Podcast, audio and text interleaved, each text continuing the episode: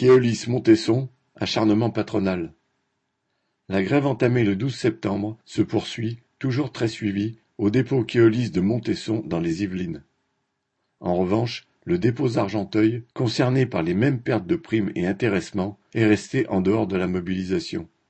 Keolis a assigné huit grévistes en justice, prétendant qu'ils auraient jeté des œufs, bloqué la sortie des bus et ainsi empêché le maintien du service minimum. Vu qu'il y a 90% de grévistes, ce reproche est farfelu, mais la direction a usé de l'habituel stratagème des constats d'huissier. Au tribunal de Versailles a eu lieu un rassemblement des grévistes avec le soutien des travailleurs de la RATP, de la SNCF et la participation de militants du PCF, de LFI, de RP et de lutte ouvrière. Il a été l'occasion d'échanges et de discussions sur la situation des travailleurs dans les transports face à la machine de guerre des appels d'offres pour démolir les droits sur chaque réseau et faire plus de profit.